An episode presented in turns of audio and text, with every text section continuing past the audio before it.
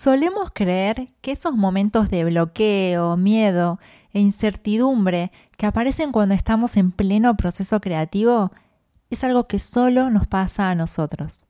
Pero déjame decirte que no. Cada uno de esos desafíos es algo que le ocurre a toda persona creativa. Y es como suele decirse de manual, o mejor dicho, es de libro. Lo que pasa que estamos muy acostumbrados a conocer solo el resultado final de las creaciones y siento que es momento de que eso cambie.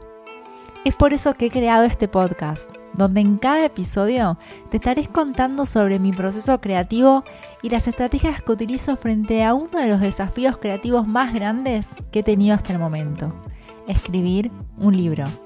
Soy Lucáceres, mentora creativa, y te doy la bienvenida a Es de Libro.